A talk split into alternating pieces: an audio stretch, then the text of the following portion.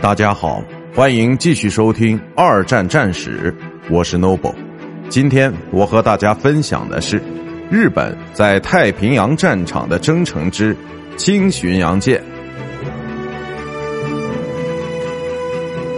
在战斗中，能够给己方提供良好保护的轻巡洋舰，简直是各种战役的女仆。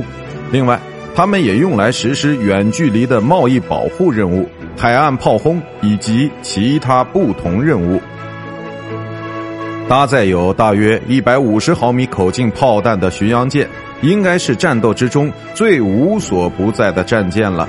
他们在海军作战部队中构成了一个核心部分，不论其规模大小，几乎在每一场战役中都是如此。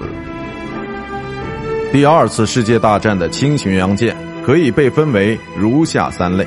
较大一些的军舰，通常至少是符合《华盛顿条约》一万吨或更多一些限制性规定，并搭载着十二或十五枚炮弹，通常是三重炮塔。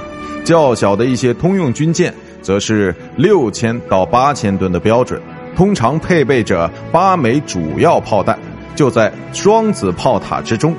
此外，六千吨对空巡洋舰配备着十二到十枚双功能炮弹。